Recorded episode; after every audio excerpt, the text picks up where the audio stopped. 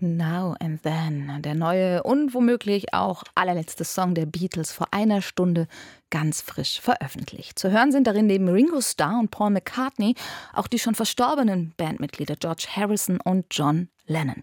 Die Stimme von John Lennon, die konnte aus alten Aufnahmen rekonstruiert werden. Und wie das ging, das erklärt Christoph Brössel.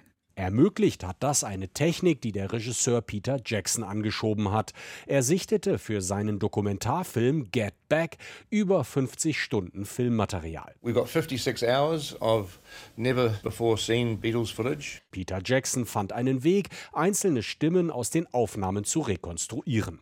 Durch künstliche Intelligenz konnten wir John Lennons Stimme herausziehen, sagte Paul McCartney in einem Interview mit der BBC. We were able to take John's voice and get it pure through this AI so that then we could mix the record as you would normally do. Und dann konnte der Song Now and Then neu abgemischt werden. John Lennon hatte den Song in den 70er Jahren geschrieben und 1979 aufgenommen. Das Demoband ist technisch aber eher schlecht. Die Aufnahme stammt aus derselben Charge von Demos, die seine ehemaligen Bandkollegen genutzt hatten, um 1995 die Songs Free as a Bird und Real Love zu konstruieren. Die Aufnahmen hatte Lennons Witwe Yoko Ono 1994 an Paul McCartney übergeben. Doch bislang war eine Rekonstruktion eben nicht möglich.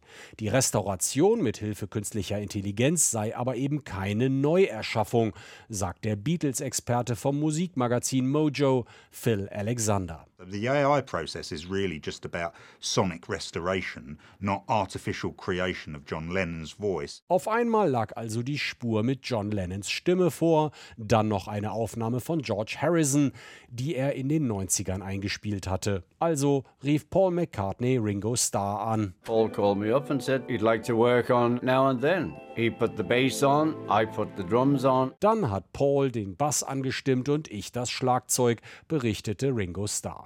Now and Then, der wahrscheinlich letzte Song der Beatles. Und der würde heute um 15 Uhr im Internet veröffentlicht. Ganz klassisch kommt er auch noch auf einem Tonträger heraus, gemeinsam mit dem Song Love Me Do, der Debütsingle der Beatles aus dem Jahr 1962. Der musikalische Beginn und das Ende der Beatles. Christoph Prössel hat berichtet.